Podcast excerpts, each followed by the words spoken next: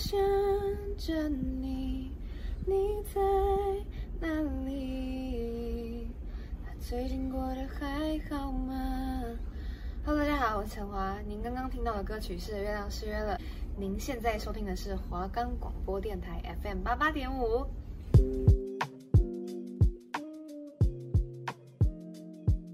你是不是常被生活中的大小事所绑住，想好好放松追剧，却都没有时间呢？那就让我们每周来为你分享一部 Netflix 影集，带你了解剧情，分析其中的寓意，帮助您快速地认识一部剧或电影。我是 Polly，我是 Kimmy，那就在此刻，跟着我们一起进入丰富精彩的戏剧世界吧。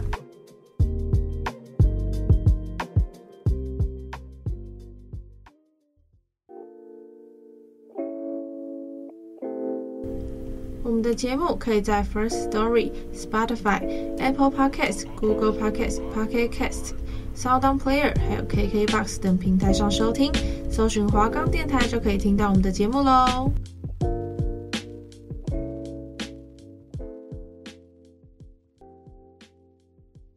该剧故事围绕着一个这样的游戏。有四百五十六名背景各异，但是债台高筑的玩家，为了赢得四百五十六亿韩元的奖金，参加了一系列的儿童游戏。但如果输了的话，它就会有致命的后果。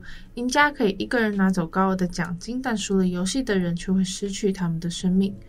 这部影集啊，在 Netflix 上架，仅仅过了十七天，就超过了一点一次的观看率哦，也成为了 Netflix 史上最受欢迎的影集。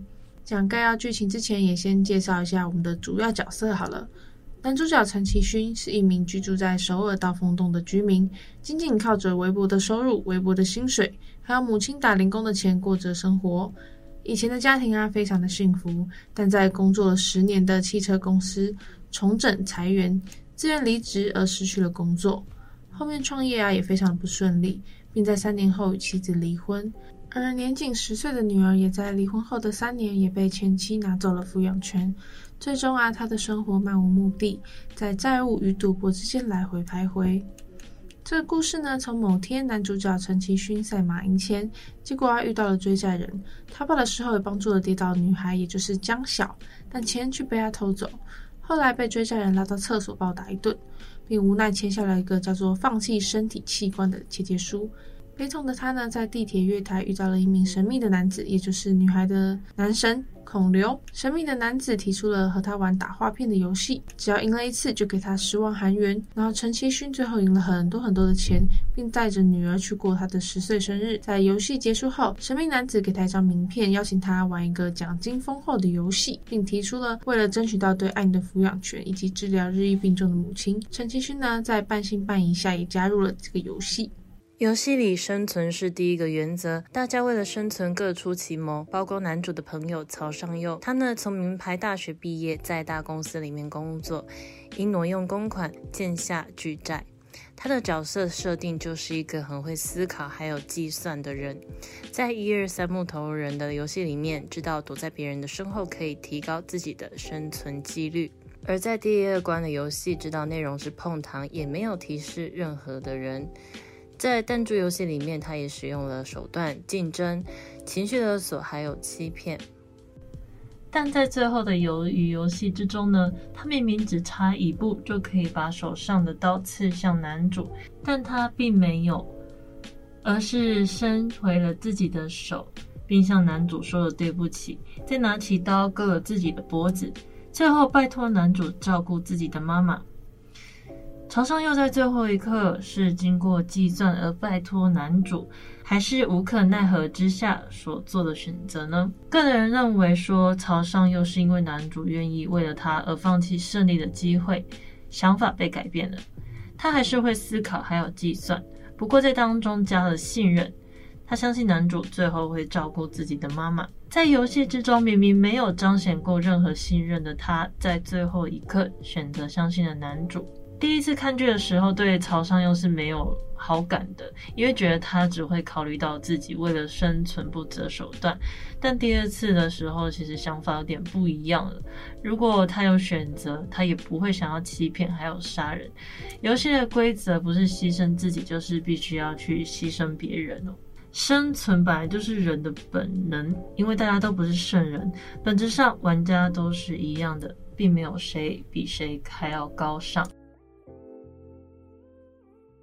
编号一九九的阿里是一位来自巴基斯坦的非法外籍劳工，他为了给家人更好的生活，来到南韩工作，可他却遇到了因为呃上司的。不合理的行为，还有不支付他的薪水，他不得已就被迫参加了鱿鱼游戏。在游戏之中呢，他就一直保持着一个很善良的心态，不管是谁，只要对他好一点点，他就把对方当成是菩萨一样，把别人称为老板，老板的叫。但最后也因为他这样子的性格，让他在弹珠游戏之中哦，因为信任。曹尚佑，他也就这样把自己推向了死亡。阿里跟其他参赛游戏的人不同的是，他没有负债，是因为他已经大半年没有被发到薪水了，自己又有家人必须要去养，好不容易有发财的机会，阿里自然不会去放过。但被送回现实之后呢，同样的问题又一直纠缠着阿里，没有办法，阿里只好去厂里面闹。因为争执，还把上司的手给送到机器之中，但阿里并没有回头，他带着上司那封沾满鲜血的钱跑回了家。的确，上司固然可恨，就算是死了几百次都不嫌多。可是阿里将人家的手给弄断了，他竟没有一丝的怜悯了，逃跑之前还不忘拿着钱。可见，在阿里的心中，金钱其实比人命更重要。不，应该说，家人在他心中是更重要的。江小呢，他在游戏里面的编号为零六七，他在现实之中身为扒手，也过着非常坎坷的生活。他更是一名脱北者，他通过了死亡来到南韩来赚钱。并想和弟弟一起逃离朝鲜，可是呢，他将弟弟独自留在了孤儿院。他希望有朝一日一家人可以团聚，并把所有的赌注压在了这场比赛上面。那角色的部分呢，就介绍到这边，马上带你进入巨人眼里的世界，听听我们口中的鱿鱼游戏吧。然后呢，这个陈其勋就半信半疑赴了约，上了通往游戏世界的专车，并在车上被带到面具人的工作。对不起，重来。陈其勋半信半疑的赴了约，上了通往游戏世界的专车，并在车上被戴着面具的工作人员迷晕了以后，上了船到一个小岛，到小岛上的一个像监狱的地方，并开启为期六天的监狱生活。哦，不是，是游戏生活哦。在里面总共有四百五十六个人。那陈其勋呢，正是第四百五十六号，并在游戏的监狱里面认识了其他刚刚介绍过的角色们，像是老爷爷，还有他的儿时玩伴曹尚佑等等。很快的，第一个游戏马上就来了。第一个游戏，我觉得大家应该都玩过，就是一二三木头人。全部的玩家呢，被面具人带到了空旷的场地，听到要玩的游戏之后，大家都露出了很轻松的表情，因为他们也不晓得接下来的画面也不过是人间炼狱。第一个冲出去的玩家没有稳住身体，跌倒了，马上就被机器人侦测到，然后用枪支射杀了。接下来第二个、第三个人也接连被射杀。大家看到鲜血以后，才知道原来淘汰就意味着死亡，开始往出口的方向奔跑逃窜。但被侦测到正在移动的玩家们纷纷逃不过死亡的命运，人们开始恢复理智，想着要赢下这场游戏，开始认真玩起了一二三木头人。只剩下反应够快、心态稳定的选手选择站立不动而逃过了一劫。随着死去的人，随着死去的人越来越多，剩下的人当然也不敢再乱动了。奇怪的是，在所有人都面露惊恐表情的时候，唯有老爷爷开心的大步往前跑，而他的行动也带动了其他人想要快速的越过终点线。这些难度呢，也随着机器人说话的速度越来越快而上升。场地不大，但在这样的时刻里，却感觉这个终点线啊特别的遥远，慢慢呢吞噬着玩家们的生命，仿佛他们的生命和木头人一样廉价。随着时间一分一秒的过去，终于几位主要的角色还是越过了终点线，游戏结束。再来就是介绍第二关游戏碰糖。这一关游戏呢，就是你必须要在四种图形之中选了一种。并获得一个盒子，总共有哪四种图形呢？有圆形、三角形，还有心形跟雨伞的形状。那挑战者必须要完整的取出碰糖的形状，要是破裂或者是超时的话，你就失败了。那这一场游戏呢，原本有一百八十七个人，后来就七十九个人遭淘汰，所以后面剩下一百零八人。那节目在播出之后呢，也出现了很多的迷因，什么图案都有看过。最后我看过那个《清明上河图》，真的。很好笑啊。那第三个游戏呢，是拔河，不知道大家有没有玩过？国中、国小运动会应该都会玩吧。游戏进行到这边已经剩下八十个人了，面具人请大家分成八组，一组十个人来进行游戏。输了的队伍呢，当然也逃不过坠落死亡的命运。陈其勋一行人决定分头去找人来。分组完毕后，十个人中江晓却带了一个女孩进来游戏里面。看到游戏居然是拔河后，大家都觉得这场游戏是注定要输了吧？拔河的场地呢，在几十米高的高台上。选手们都被锁在了绳子上面，随着绳子被拖过中介点，失败的队伍会被斩断绳子，从高台坠落，看得大家心惊胆跳。陈其勋抽到的队伍竟然全部都是男人，大家都觉得输定了。而这时，老爷爷却站出来了，告诉大家拔河要赢，靠的并不是只有力气。不只是单纯拼力气的，在他的指导下，众人们排成了一列，交错呢站在绳子边，而气势最强的那个人会在前头震慑对手，那力气最大的呢，他们会站在最后面。老爷爷说，只要稳住十秒，绳子不动了，就会让对手乱了阵脚。果不其然，对面的玩家都慌了，但渐渐呢，随着他们的力气越来越大，慢慢拉走了陈其勋他们。我看到这边的时候，我真的是快吓死了。幸好后来曹爽又急中生智，让大家往前三步，使对面的玩家跌倒。跌倒以后呢，再用力拉回，所以他们在拔河游戏中，他们又一次的取得了胜利。再来是第四关的弹珠比赛，在比赛之前呢，要先组织两人的队伍，因为前一关游戏是拔河嘛，所以大家前一世都会选择看起来比较有力气或者是友好的队友。谁知道进场之后却发现说对手是自己的队友，那因为剩下三十九个人，所以有一个人无法组队。原本以为说会死亡，结果他是直接的过关了，但。三十九除以二应该是十九加一，可是最后生还数却是十七个人，那还有三个人去哪了？有网友其实猜测说有三个队没有分出胜负，所以就被杀了，但这没有拍出来，所以也无从去得知说正确答案是什么。那因为有一组是因为有一对夫妻，那因为玩游戏老婆输老婆输了死掉了之后，男子。隔天就自杀了，所以最后剩下十六个人。很快的就进行到了第五轮的游戏，新的一轮游戏呢就这样子展开了。选手们需要选择一到十六号中间的号码，他们并不知道号码意味着什么，因此大多数人都选择了中间的数字。这是求稳，也是人性。选手们发现这些号码呢，决定的竟然是上场的顺序。如果是竞速类的游戏，先上场有时间优势；技巧类的游戏后上场则是可以累积经验。根据项目的不同，优势也有可能会成为劣势。得到其他人的选择都完毕以后，只剩下一号和十六号。陈其勋原本想要拿一号，这时呢，有一个选手建议他这一辈子都没有做过第一，他想要尝试一次当头第一个的感觉。陈其勋呢，便让一号给了他。事实证明呢，这个选手其实救了陈吉勋一命，因为他们这一次玩的游戏竟然是通过玻璃桥。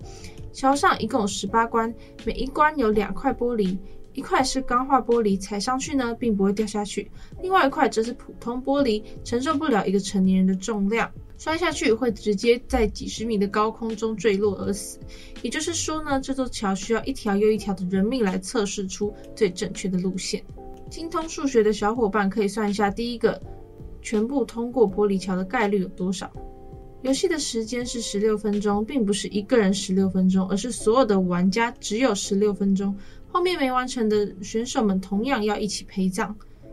一号呢，迟迟不敢下去，而后面的人警告他，再不走就要把他丢下去，只好硬着头皮踏出了第一步。可是很遗憾的呢，在第二步，他仍然逃不过坠落的命运。然后呢，排名靠前的人即使不想走，他也会被后面的人推出去。他们只好硬着头皮去试，而替后来的人去铺路。淘汰了几个人后，后面路线的推进越来越慢。此时游戏时间已经剩下了五分钟，但是呢，陈其勋也才走到一半而已。看到前方的选手坠落，大家都非常的害怕。前面的人一个一个坠落以后，就这样。后面江晓、曹尚佑与陈其勋也连过了几关。后来呢，他们发现，在江晓的前面有一个选手，居然以前呢是玻璃的师傅，他可以看得出来钢化玻璃与普通玻璃的差别。于是面具人就立刻把灯光切掉，使他看不出来。但是没有办法，后来曹尚佑却把他推了下去，让他最后在第十七个玻璃桥前面坠落了下去。他们呢开始知道了哪一个玻璃桥是正确的，就三个人一起通过了关卡。此时，这个游戏只剩下三个人了。那在这一部影集里面呢，其实也藏了很多的彩蛋。像第一个，鱿鱼游戏的命名由来哦，在韩国呢，真的有一个童年的游戏被称为鱿鱼游戏，而实际的玩法也跟剧中是一模一样的，有攻有守。并且攻击者需要把其他人从圈圈内推出去，才会获得胜利。就有不少人好奇说，为什么要用这个游戏的名称当做剧名，而不是大家印象最深刻的一二三木头人之类的？那对此导演就表示说，因为他觉得现在韩国社会就有点越来越像鱿鱼游戏一样，强者只会一个个把弱者往外推，分出明显的阶级制度。让人感受到没有温暖又无情。第二个就是，原来李秉宪是 BOSS 之一的事实早有透露了。相信大家在剧中除了有看到穿了红绿衣的参赛者，还有红色衣服的工作人员之外，还有另一个像是红衣最高长官，身穿银白斗篷的男人，也让大家感到好奇。没想到，在最后一集，当他摘下面具的时候，谁也没有想到，竟然会是李秉宪。不过，就有不少人在回顾剧情或者是二刷的时候，就发现说，其实剧情的内容早就有迹可循了。在第四关打弹珠的时候呢，江晓还有李智英在问彼此，如果赢得奖金的时候要做什么。智英就轻松地表示说，至少要去马尔地夫喝一杯 Mojito 吧。并且也大方地讲出说，会有这个想法是因为看了李秉宪演出的电影《万恶新世界》，而李秉宪在那一出也同样是饰演替坏人做一些见不得光的事情，也同样呼应到他在鱿鱼游戏里面的身份。再来三，零零一号的老人吴一男，他是幕后的黑手，其实也有迹可循。像是在第一集一二三木头人的游戏当中，大家都在因为知道真正淘汰的原因之后而害怕的不敢向前走，只有他一个人面带微笑并缓慢的前进。在游戏结束的时候，更说出和大家一起玩游戏，我很开心等台词，还有宿舍互相残杀的混乱片段，他也能轻易的爬上最高的床位，并且喊停止，士兵们才进来。种种的伏笔都让人意识到说，这位老人的身份并不简单。再来四六个游戏关卡早就被暗示在宿舍的墙面上了。随着集数越来越往后面，互相竞争的参赛者也越来越少，那床位也就跟着减少。就有眼尖的观众发现说，原来在鱿鱼游戏里面呢，主办方精心策划的六道关卡早就被画在墙上了。像是碰糖、拔河、打弹珠、跳玻璃等，全部按照顺序排好。只因为大家为了要一心除掉别人，所以都忘记回过头观察环境的周遭。再来五，剧中圆圈、三角形还有方形所代表的意思。对此，就有人分析说，因为韩国的文字是由许多几何图形所组成的，所以当做简易的阶级代表也就比较轻松。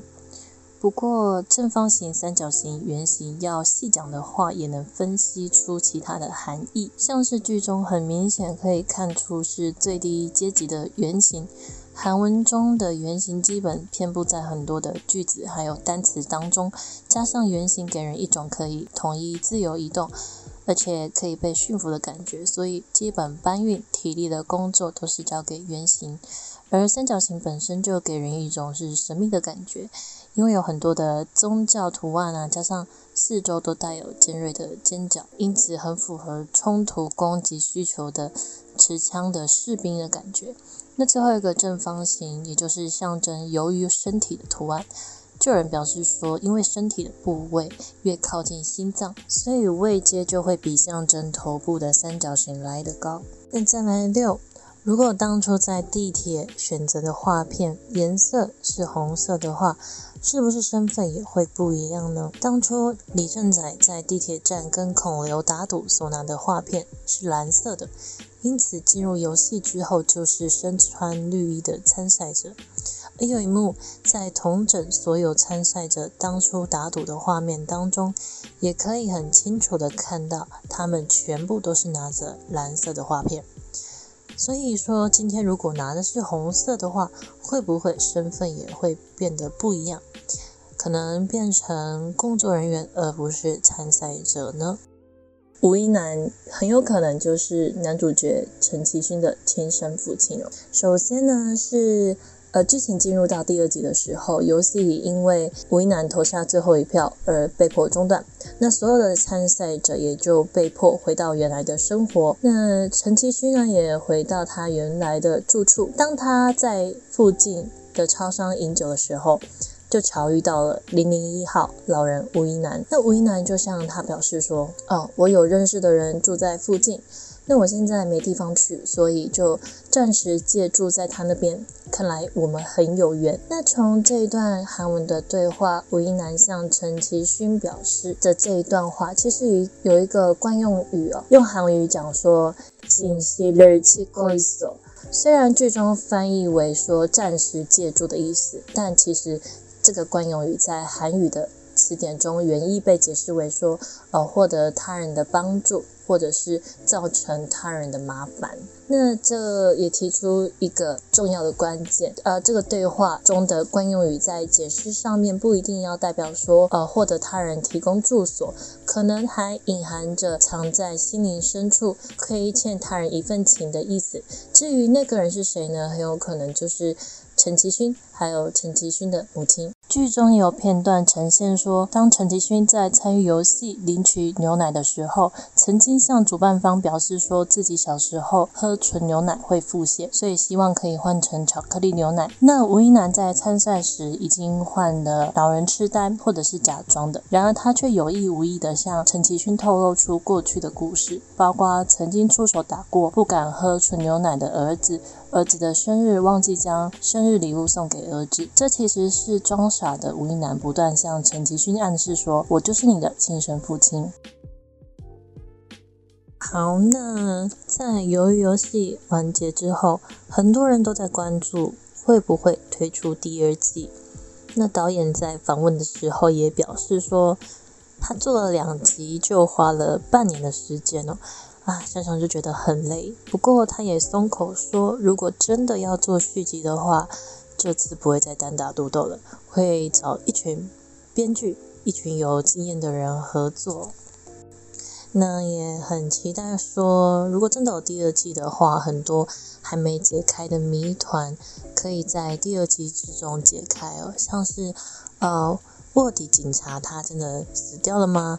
还有陈其勋会如何复仇呢？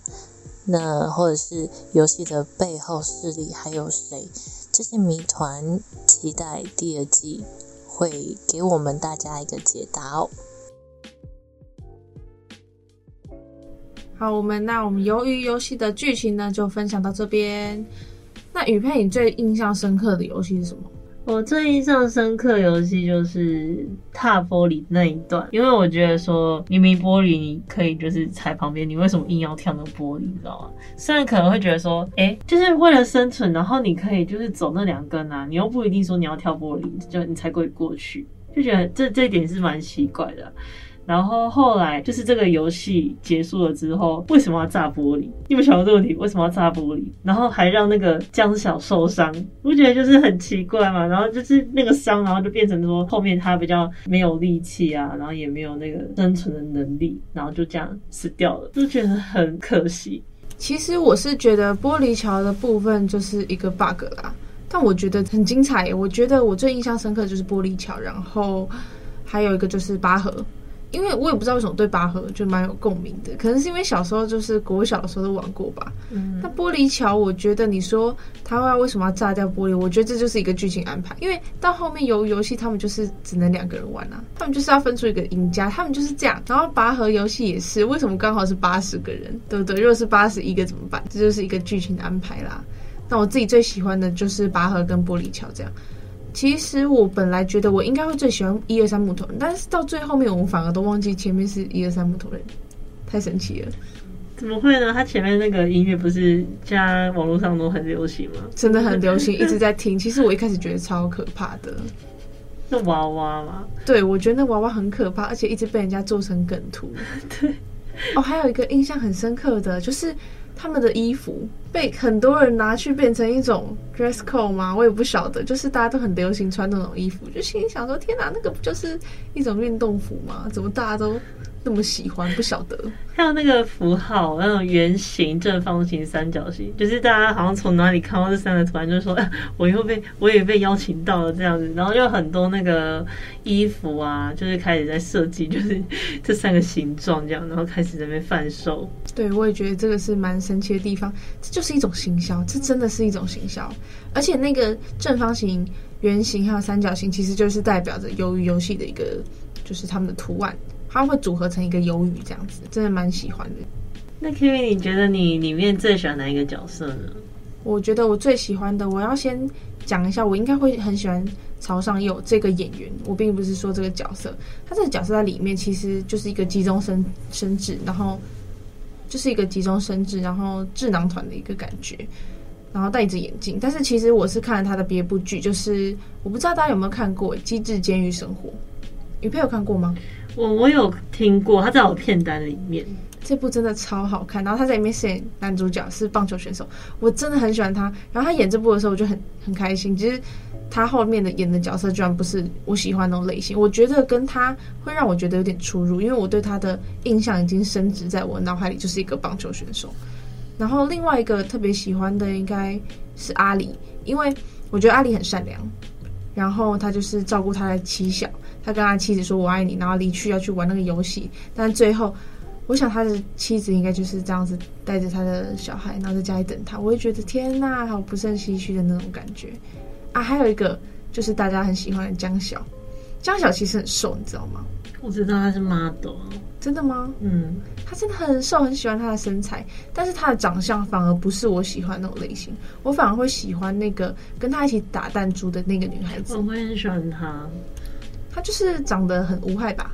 嗯，就很喜欢他，但是没有想到他最后一次逃不过死亡的命运。对，其实他在剧中的角色我也蛮喜欢的，就是他觉得说，哎、欸，就是江小他还有他的家人要照顾，他就不会说哦，我也要活下去，有这样的想法，他就是把这个生存权就让给了江小。我觉得这种精神其实很难能可贵，因为在面临死亡的时候，因为大家都没有经历过，所以我们就会对未知其实就会特别的恐惧。就很神奇的地方。那如果觉得如果是我的话，我应该会很拼命的想要在那一场游戏中获胜吧。